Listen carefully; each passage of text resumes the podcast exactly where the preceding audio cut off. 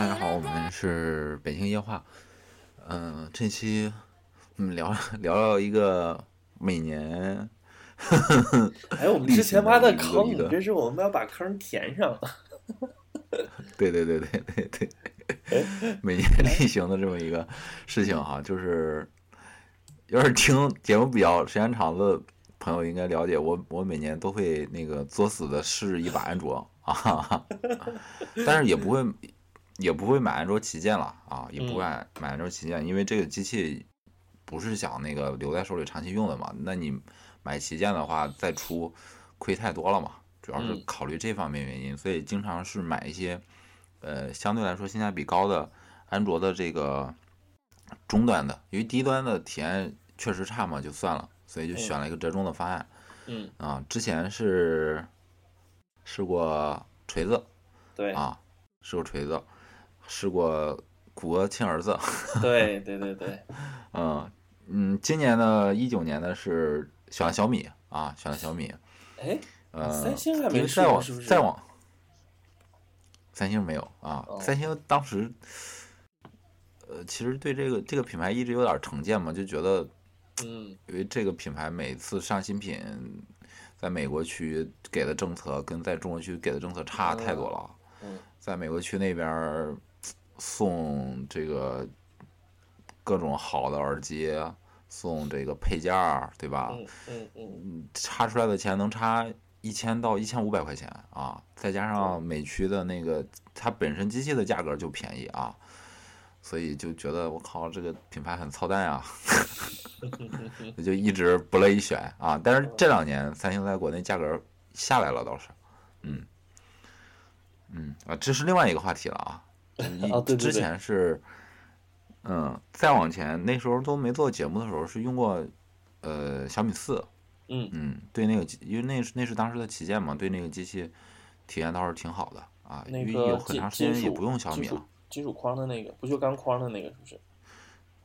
就是放大了的 iPhone 四，啊，就是那个嘛，就是那个一块钢板的对铝成，然后对对对对对，只不过是跑的安卓的系统啊，嗯。还行，那个机器整个使用体验还可以，呃，再加上有很长时间没用过小米的机器了，所以这次就很意外的入了红米 Note 8 Pro 啊，嗯。是我在逛小米之家的时候，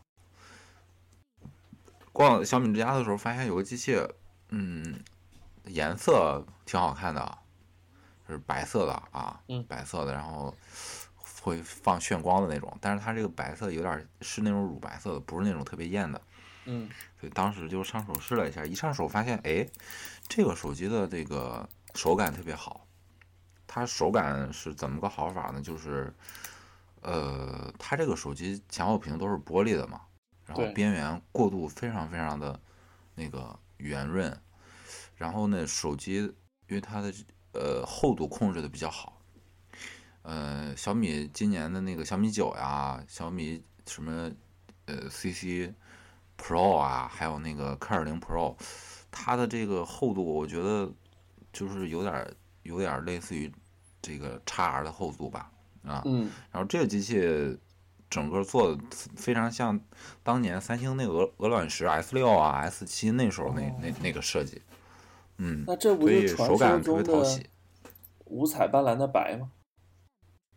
对，是的，所以手感手感特别讨喜啊，再加上它是一个前屏是一个那个美人尖的设计啊，嗯嗯嗯。所以相对于这个 iPhone 的刘海来说，就是前屏设计的要更漂亮一些啊。嗯。但是所有安卓手机特别操蛋的一个点就是它的嗯发布会上的图，包括它网上宣传的那个图，它把那个下巴就是 P 的太明显了啊，就跟哦很多网红的拍的那个照片一样啊，就是完全不可信。当你拿到真机的时候，就会发现，我靠，这个下巴怎么比啊、iPhone x R 的那个下巴还要宽，还要难受。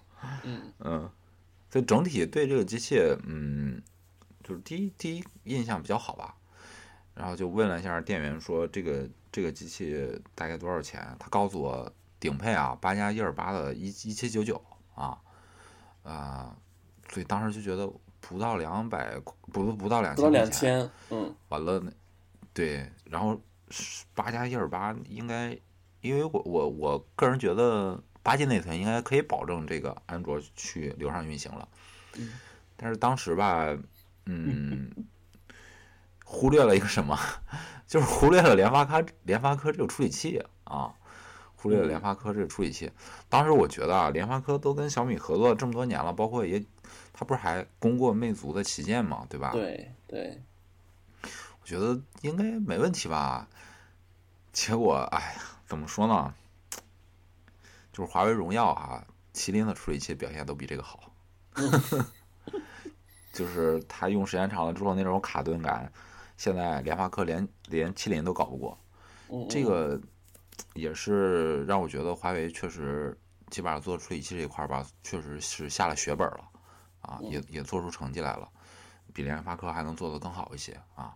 嗯所以现在在我心里，嗯，这个处理器的梯队是什么啊？就是苹果的 A 系列处理器，嗯呃，大于高通，嗯然后斜杠麒麟，就是嗯麒麟跟高通是在同一档了。那你要是再算上算上华为这个双模的五 G 的话，就现在这个时间点啊，其实华为处理器做的还是比高通有出彩的地方的。就是嗯现在国产确实争光了吧？对啊，这是题外话哈。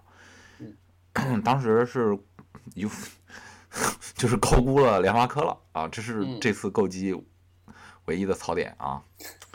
反正这次购机以后，我以后宁可买麒麟，我都不买联发科了。哎呀，这个脸打的真是啪啪响。哎，还有一个嗯松松果呢，现在又没芯儿了。这个就哦，那那个这个不上榜了是吗？这已经不上榜了啊。啊，算了，算了，算了，算了。所以这个机器当时就看它是屏幕也比较大嘛，然后显示呃不是特别好，显示明显的偏蓝啊。但是因为我用 iPhone 都是全天开那个夜览模式的啊，嗯就无所谓了，哦，我全就把那个天开夜览夜览。对我喜欢那个黄一点的屏幕，感觉对眼睛刺激小。哦不喜欢太太蓝的屏啊，所以这个对我影响不是特别大。嗯，还有一个比较吸引人的点就是它这个呃全开放了 NF NFC 的权限嘛，嗯这样呢，因为现在离我在北京应该没有这个困扰，就是你的 Apple Watch 啊、刷地铁啊、手机刷地铁都没都没问题嘛，对吧？对，但是在青岛就没戏了嘛。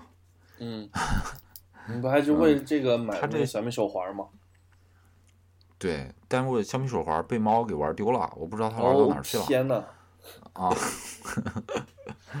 所以现在就当时就想，那就行啊，就录个录录录款手机吧。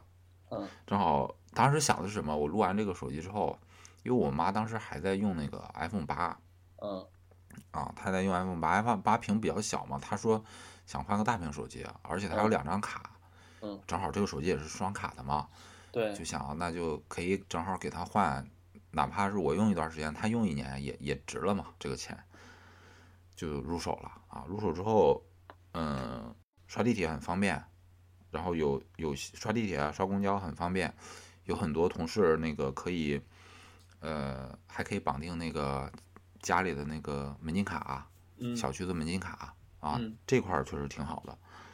还有一个就是让我没想到的，当时他们店员也没跟我讲，就是这个红外红外线的遥控器啊，全红外的这种遥控器，嗯这个这个特别好啊，因为当时拿回去之后，我细看这个机器，发现它那个头顶还有一个开孔对，啊，我就意识到了啊，那这应该是小米一直宣传的那个红外遥控器。嗯然后我就在它那个软件里用了一下，最开始我以为这个红外遥控器是要配对的，结果发现完全不用，它就直接让你选你家是什么，比如说海尔空调，对吧？嗯嗯对，海信电视，对它内置的，它内置的，你直接点进去就能用啊，非常方便。嗯，就是让我可以告别了找各种遥控器的这个繁琐啊。嗯，这个是个惊喜。呃，还有一个是什么？就是这个八 G 内存，啊、当时我觉得是选对了。就是为什么呢？因为用 iPhone 的时候，你其实哎，我俩是不是都是那个？我俩是不是都是？哎，我是不推不清和不清内存的，你清内存吗？我对我不清啊，对但是啊，不清内存有个什么问题呢？就是前一阵儿网上闹的很激烈的那个 iPhone 杀后台的事儿，啊十三点二嘛，我我就想，对我就想，这些人是第一天用 iPhone 吗？iPhone 不是一直杀后台吗？啊对啊对吧？对啊，我你比如说你像咱俩刷微博的时候，我用 iPhone，你给我来消息，我就特别不愿意回微信，你知道吧？嗯，因为我一回微信，一回微博回来回来就重刷，对，对，就为了这个，我苦心研究。你知道我研究了一个什么技能吗？嗯，就屏幕就是下滑，然后输入直接再推回去，啊，不是啊，嗯，不是啊，我是什么？我是突然发现微博有个什么 bug 啊，就是你退出之前，你打开一张照片，让他在微博里把这张照片全屏打开，嗯，你把微博退出，它能比较长的时间帮你保留这个后台，哦这样你知道吧？，OK，我的妈呀，好费劲！我回消息的时候用 iPhone，不管是用的 iPhone 叉什么什么什么什么叉八 Plus 这些，全都是要先打开一张照片，我才敢去回这些信息，哦，要不然我进度就丢了，哎，很难受的。不管哪个版本的微博都这样啊，就是呃国际版也这样，我一直用的就是国际版，哦。嗯，哦，OK，然后这个机器 Note 呃这个红米 Note 八 Pro 八 G 内存，随意切软件，我跟你说，随意切。always 这个 ready，感觉你，你真是不知道是有多少真后台的感觉。iPhone 用户们，你们永远体会不到啊，永远体会不到。没关系，等一下我，但是我还我还是听听听到后面啪啪打脸的那那那，没事没事没事，我很开心，嗯嗯嗯，好，这是比较比较好的啊。然后你嗯呃，你还记得我当时用那个谷歌亲儿子的时候，对，当时为为什么出那个机器呢？就是因为我受不了它自带的权限管理了，就被那些流氓的国产软件给玩死了，没错。就给玩死了嗯。对你开。你入手的时候，我我我们两个不还是在讨论那个吗？要注意什么？要注意什么？但是也防不住。防不住，防不住，真防不住，因为你一开一开支付宝，腾讯不是一开支付宝，淘宝自动给你弄起来了就，嗯，啊没错。一一开微信、QQ 什么腾讯视频这一串全给你弄起来了，嗯就完全没办法啊。到最后我用那个机器的时候，我扫码都吃力，都卡，嗯嗯，特别费劲。但是国产机嘛，就是对吧？啊对，中国人还是很了解中国人的嘛。对啊，呃，就是流氓搞流氓是很有效的嗯啊。现在就你你不是一直在那个长测联想的一些机器吗？对大大大家做权限管理做的都很好，对吧？对对对，这个无所谓了啊，所以这点完全没有问题，完全没有问题啊。呃，这个也解决了，解决了以前用安卓的一个痛点啊。还有一个什么好的呢？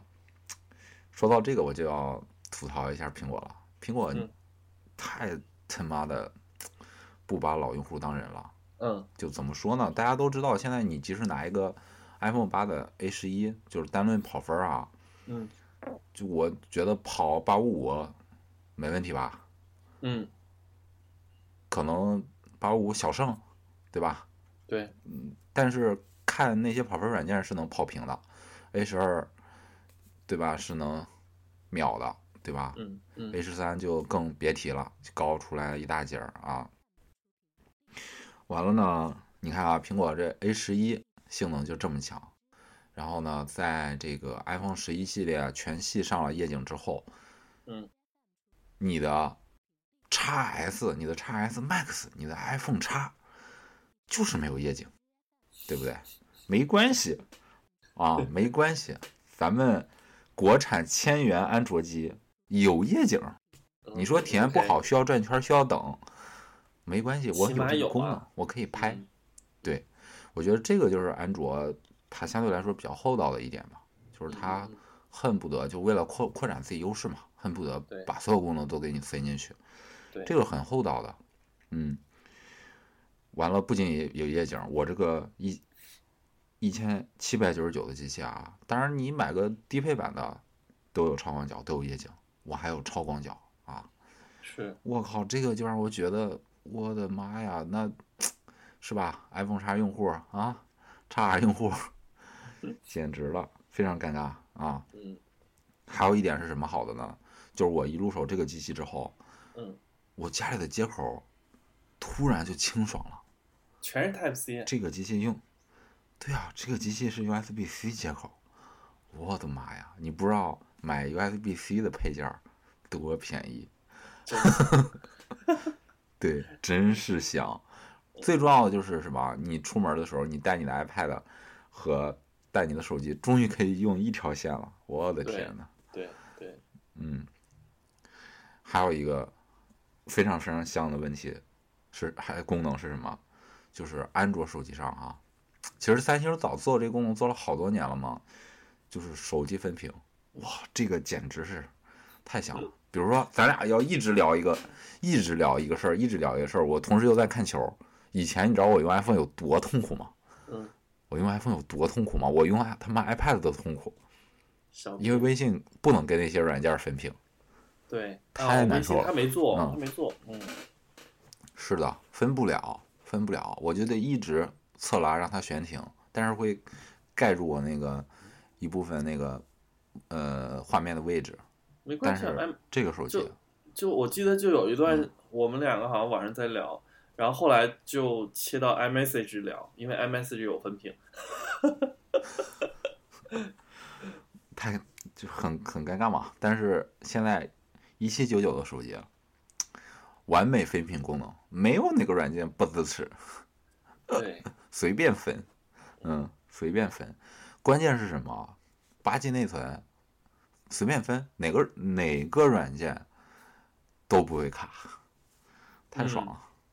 是，嗯，还有一个就是一键清后台啊，一键清后台。嗯，就是你手机用时间特别长，你觉得卡了之后，iPhone 嘛就得重启一下，对吧？嗯，这个呢，一键清后台完事儿了啊。这个是相对来说哈、比较好的一些体验啊。好，先先夸啊，对于这个呃安卓，咱们先夸，夸完之后聊聊比较难受的这个体验哈、嗯嗯、比较难受的体验就是系统系统流畅度真的不行啊，嗯真的是不行。这个不行啊，不是说小米不想不想做好，就是联发科的坑。为什么？因为我录了这个设备之后，我有个朋友录了那个华华为华为荣耀，也是不到两千块钱的，就是一嗯 K 多的手机，嗯人家的这个就是刷刷的快，而且是什么什么样的快法？傻快，没有什么过度动画，我就是快。嗯，但是小米这这个手机用用了联发科处理器的，连这点都做不到啊。然后另外一个问题就是刚才提过了嘛，说你要是正常人的话，不像我这种特殊使用方式的话，这个屏幕偏色太严重了。嗯嗯嗯，太严重了，啊，非常明显的严重。另外呢，就是使用了一个多月的时间啊，就出现了一些间歇性的这个跳屏的现象，嗯所以我这还是在小米之家买的哈，所以小米这个品控吧，怎么说呢，就是 啊比较尴尬啊，反正我遇到了，对于我来说就是百百分之百啊，我也没有大数据。嗯我就按我的体验来说。嗯，另外一点呢，就是安卓这些特别操蛋的一点啊，就是苹果出一个新的技术嘛，他们要跟进，但是呢，他要不把这功能做好，最明显的就是 iPhone 叉出来那一年，嗯，都是二 D 刘海儿，结果不是都是二 D 解锁，结果通通上刘海儿，对吧？嗯，就是做这种脱裤子放屁的事儿嘛。现在想清楚了呀，啊，弄个美人尖，对不对？虽然是二 D 的面部识别，但是起码我屏好看了。但是这个东西吧，怎么说呢？纯粹就是糊弄消费者。我就这么说哈，我拿我照片照样都都解锁，真的，二 D 照片都解锁。所以这个东西怎么说呢？有就跟没有一样吧。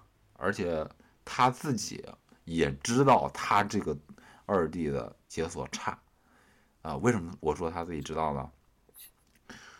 支付宝和那个微信根本不让你用，不给哦这部分面这部分是这样款的选项，这部这部分的话嗯是需要单独跟微信、支付宝签的，因为你不在白名单里面，它是不给你开这个功能的。这是我这是哦我测试的时候知道，嗯，所以他就没哦有、这样这款就没有跟他去签，就没有没有找嗯那个他们去、去去那个，因为人家微信、支付宝用的话也也是觉得那个可能这个通不过呗对对对对安全安全性太低。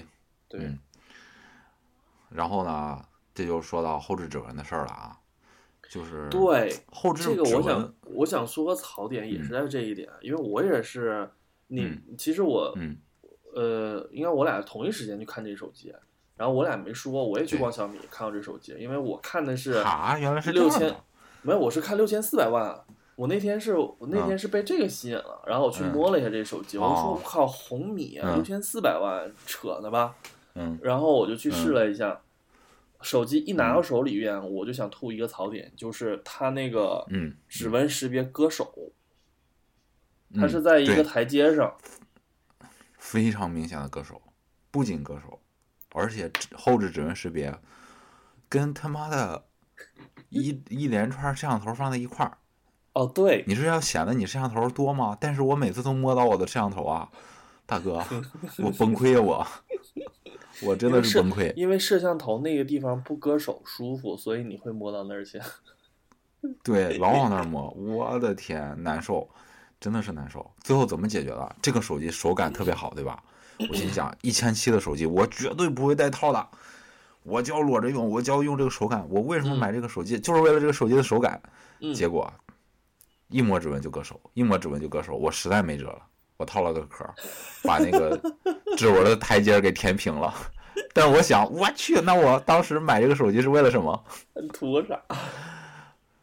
呃，尴尬吧，超级尴尬。嗯，然后呢，再有一点就是小米这个亮度管理啊，是真的差，真的差，能给你亮瞎眼，真不是说的。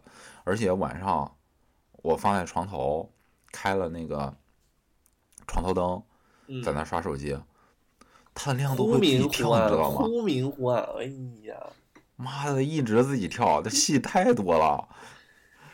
哎，哎，另外外还是体验上的，嗯，另外它什么？它嗯它后边它后边不是一堆摄像头吗？一堆孔，嗯它丑我就不说了，它孔和孔之间的圆心距还都不一样。不一样啊，细节做的差嗯，啊，但但是一七一七九九嘛，不要挑这个嗯啊，咱们挑点 你还让人家对齐，嗯这这就，咱们挑点儿应用商店哈。嗯我为了能正常用上这个手机，我下载了四个应用商店。来来说说哪四个？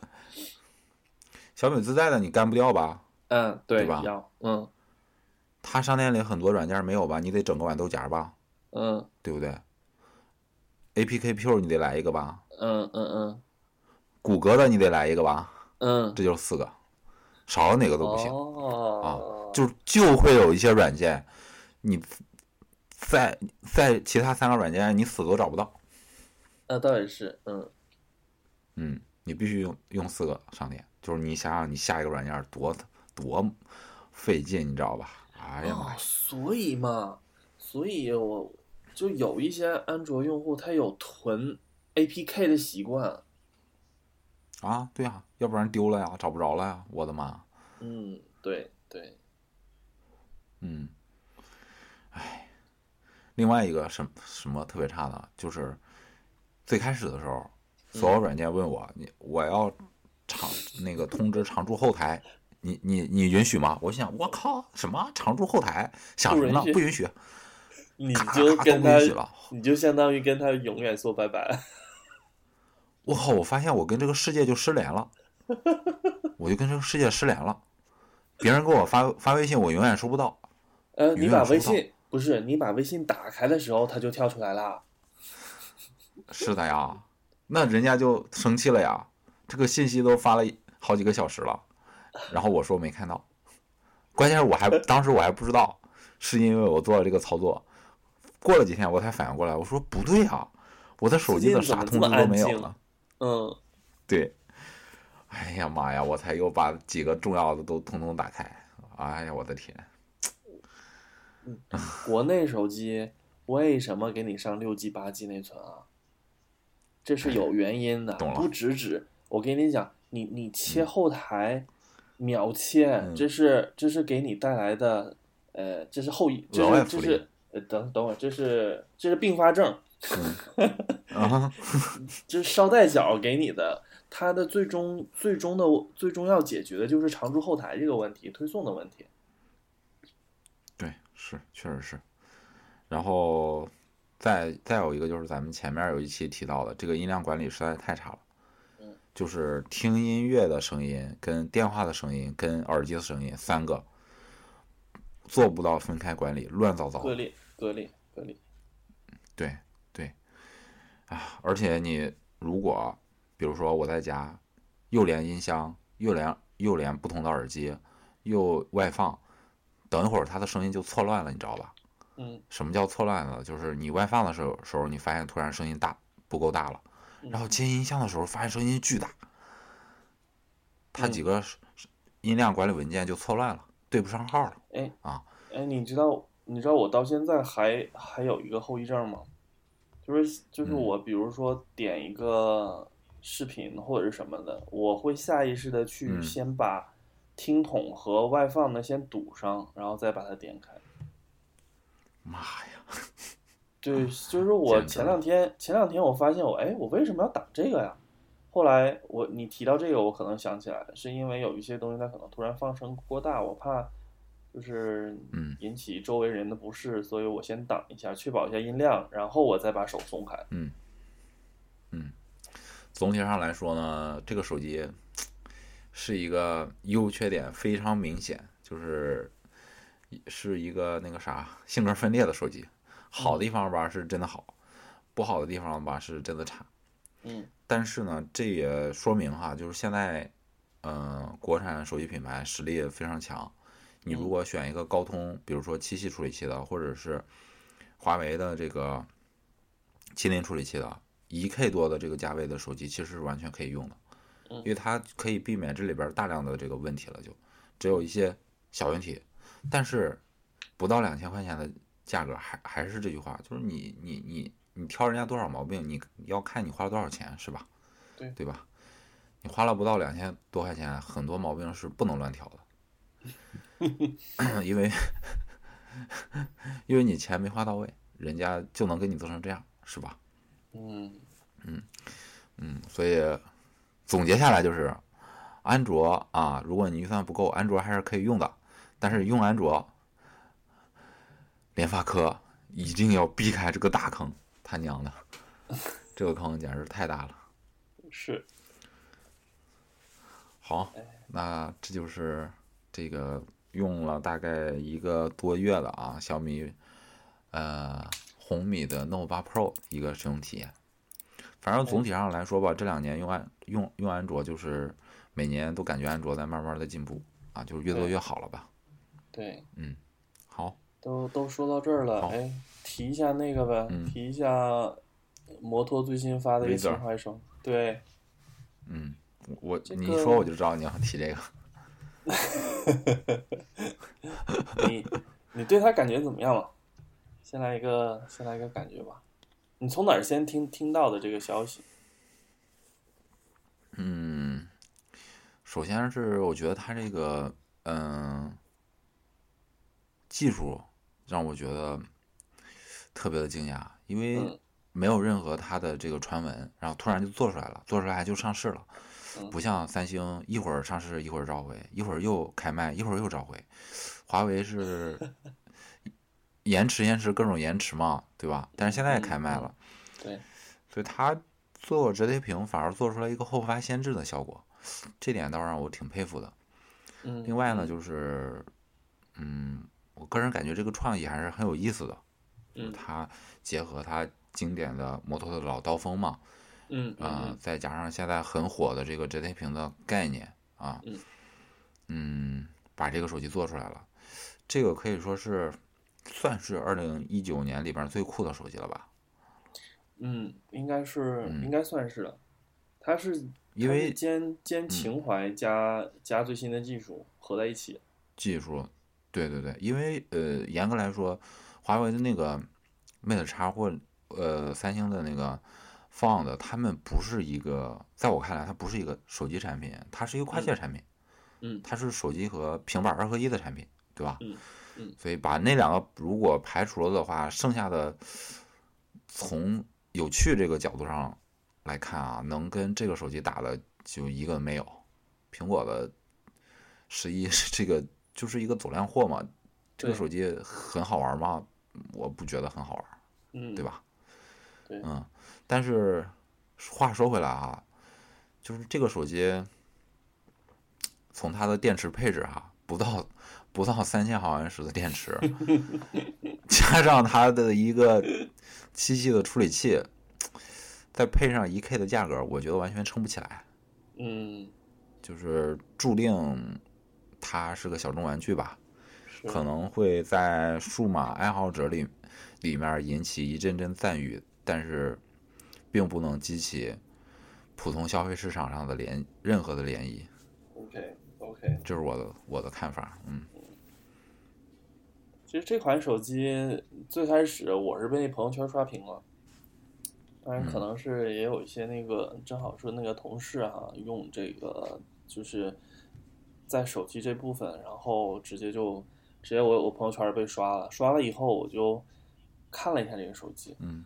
这个手机嗯呃安卓安卓九六 G 幺二八，然后骁龙七幺零，嗯，二百五两千呃两千五百毫安时，两千五百一十毫安时的电池，十五瓦的充电，呃，然后六点二寸的 O 呃 OLED 屏，嗯、我看一下还有什么外屏，还有一个二点七寸的 OLED，嗯、嗯，然后单摄像头这个手机，这个手机除了折叠屏设计这一块儿，其他所有都拿不出手。其他真的都不温不火，没也没有没有安呃 WiFi 六 AC 对五点零蓝牙也是刚及格。然后目前它这些嗯。网络支持看起来，目前这款手机是不能在国内上的。是首先第一是 eSIM，嗯。然后嗯。另外的话波段是不支持中国移动的波段，所以看起嗯来对，目前现在是签约签，目前签约是签 Verizon，对，所以目前嗯。这个，嗯，当然后来那个呃那个那个有采访采访那个老板嘛，老板是说经理会尽量会把这个手机带到国内来，对，这个是这是一定，嗯，这个手机我觉得它可能它的一个一下子就把我拉到了 feature phone 的那个年代，最开始的时候。嗯，还使用摩托摩托罗拉和安呃诺基亚的时候，三星那个时候基本上就是这几点嘛，诺基亚就全是直板儿，然后摩托罗拉就是手机的那个这个这个这个领领先或者是说先驱嘛，然后三星就是各种折叠，嗯，对，然后这个，而我看了他几个就是现场的视频，还有一些后面的研发介绍，就他那个手机嗯。屏幕在折叠的时候，真的会有咔咔咔咔那个很爽的那种感觉。嗯，就是老摩托的那种感觉嘛。对，而且它还有一嗯。个主题，它那个主题就是老手机的那个拨号键盘的那个主主题，就是被激光切割的那个 V 三的那个那个那个主题，然后包括折页部分、嗯。那部分，它也给你嗯。模拟出来，嗯，然后主页，嗯，嗯，就是这段咱们讲的再详细，现在的听众里面，我觉得会有一半以上的人不知道咱俩在说什么，不知道在真的真不知道在说哦，因为咱俩都是咱俩都是八零后，现在嗯。他们九零后、零零后没经历过那个那个阶段嘛，是我我有同事真的不知道，嗯，肯定的呀，嗯，你你你你你还记得摩托的手机它菜单键是长什么样的吗？是啊，横杠几个几个横杠一个梯形，对嗯，就是那那个时代，嗯，大家现在可能觉得苹果的产品很酷啦，然后觉得那个，嗯，比如说小米的产设计比较平庸啊，对吧？国产山寨机什么中兴什么设计比较平庸。其实，在那个时代，真正酷的是摩摩托罗拉和爱立信。对呃，，不不是爱立信，那个时候是索爱，其实那个时候是索嗯爱。真正酷的是这两个品牌。那个时候，那个时候感觉嗯三星都是大老板在用，是吧？三星、诺基亚就是那种诺基亚很学生机现在的说法，以现在的说法就是那种非常呆板呀、油腻的嗯人们用的，对不对？一点都不酷，一对点都不好玩儿。对对对对嗯对，对。然后摩托罗拉这个 V 三，这简直就是当当初就是遍地都是，而且每个人用这个手机都感觉特别酷。就是你当时去上学、上大学，如果你的朋友里有一个人，他手机是康康康康康，Hello 某头，对吧？哇，就觉得哇，怎么会有这样的铃声？是不是？对对，哦，太棒了，那个手机做的。嗯，这也就我我我不确定他这个手机到底是后面有没有延续啊，还是就只有这一波的情怀，供大家刷一刷。嗯。对，嗯。所以所以后面还不知道，因为它目前是十二月份嗯预定，一月份发售，嗯，嗯可能后面再看吧。那它这个手机，嗯。它跟其他折叠屏不太一样的就是它是上下折，就是翻盖手机嘛，嗯。其他都是左。右折，它打开一般都是一个嗯。方屏，所以他们打嗯开更倾向是一个 Pad 的形式。对，嗯，这也是我觉得这个机器其实有后续也非常非常难做的一个原因。嗯，因为现在说实话啊，就是为什么手机越来越大，越来越大，它不管是说要做成大屏的，还是要做成全面屏的，其实最终的目的都是要把手机做大，对吧？嗯嗯嗯，因为现在手机上的消费内容，手机的你使用手机，它就是需要你的屏幕越来越大呀。对，对不对？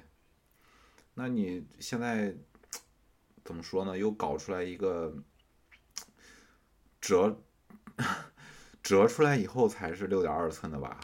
嗯对，翻开以后啊，折起来那就一个小方块嘛，手一手完全可以掌握的。这个真的适应现代人手机里的应用吗？或者真的适应现代人用手机的场景吗？这个非常大的问号吧。是。嗯因为我们之前也嗯私下也聊过，就是我可能对折叠屏的一个感觉就是是卷轴式的，就是是拉起来可以拉长的，就是这样的话，那你说你说的那都是中级版本了。对对对对对对。那目前现在是这样，另外还有一点就是，嗯，实际上联想或者是说摩托罗拉吧，在一六年的时候，它就已经出了概念机，是柔性屏的，嗯而且是嗯嗯穿戴设备。它当时是一个内折，呃，它是一个外折，就是跟、跟华为华为的那个形式是一样的。然后它啊，对对呃，它不是不是，它也是这样竖，它也是这样的，呃呃长条折的，不是左右折的，嗯它是啊戴在腕上，整个屏幕是绕腕一圈的这个，而且是有，哦这样而而且是有真机在 demo，一六年的时候，那个时候就那时候其他家都没有任何的折叠的消息。但是后来的话，它改成了内折，当然可能也看到了其他原因，就是这种内折的话，它可能那个折痕看起来会小一些。另外内折的话，它保容易控制。对对对，但是你这种戴在腕上的折叠的这种产品是没法单独去存在的，对，就是手手机可能从折叠屏，嗯、这一步呢，把可以一下把手机的这个使用面积去翻倍，对吧？比如说你现在是个六点六六点一寸的这个 iPhone 十一，然后一折出来，哇，十二寸的啊，就相当于一个 iPad，非常棒。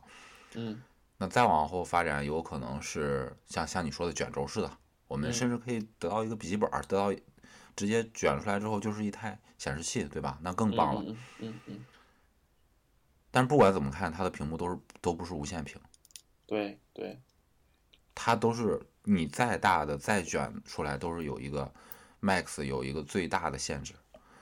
是，那终极的就是无线屏。无线屏是怎么实现的呢？就是你的眼镜，嗯对吧？，AR，对你眼睛看哪儿就是，对，就是整个投射进你的眼睛里嘛。那你这块眼镜就是无线屏嘛，它还可以跟你的世界结合起来。你看哪儿，它显示的就是哪儿，对吧？嗯嗯那那你这种放在腕上的设备，它可以做什么呢？我觉得像现在苹果它一直在做这个手机跟手表的无线的连接嘛，而嗯且手手机跟手表做了这么这么多代，无线的连接做的速度还是挺快的，挺稳定的了。嗯对吧？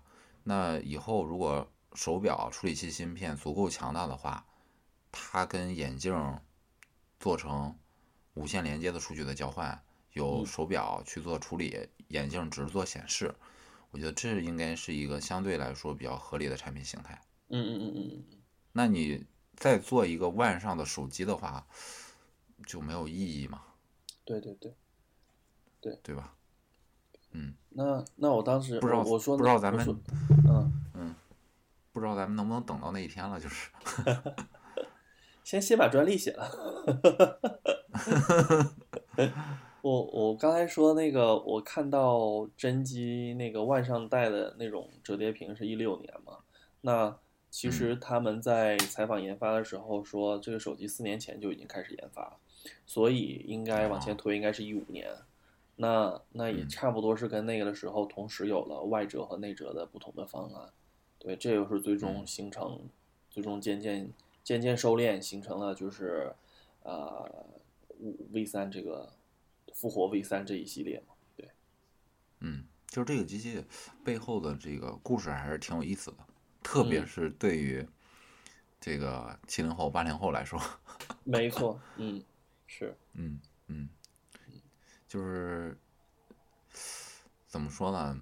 就跟周杰伦，周杰伦当时发新歌，所有人就感觉自己变年轻了嘛，又嗯听到了偶像的新的作品，然后这个机器一出来，哇，就就是你脑子里全都是自己大学的时光嘛，对吧？对对对对对，嗯嗯，可能这这个不是对，可能这个不是自己理想中的一个手机，但是这个真的是能勾起不少的回忆。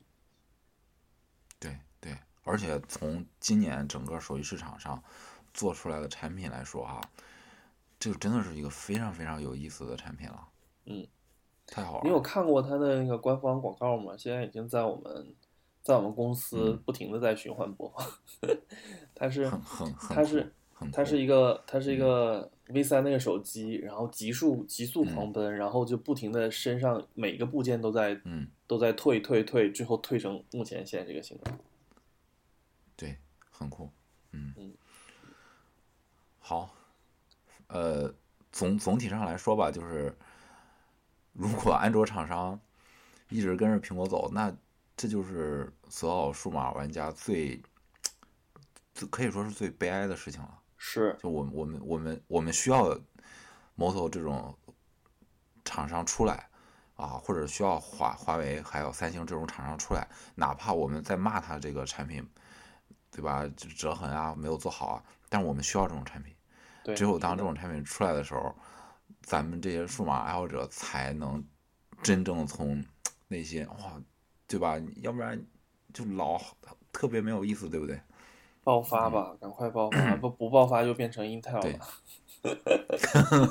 所以 呃，感感感感谢感谢摩托呗，感感谢联联想，嗯。好，那这就是这期的这个内容了哈，嗯，嗯、大家再见，拜拜。拜拜。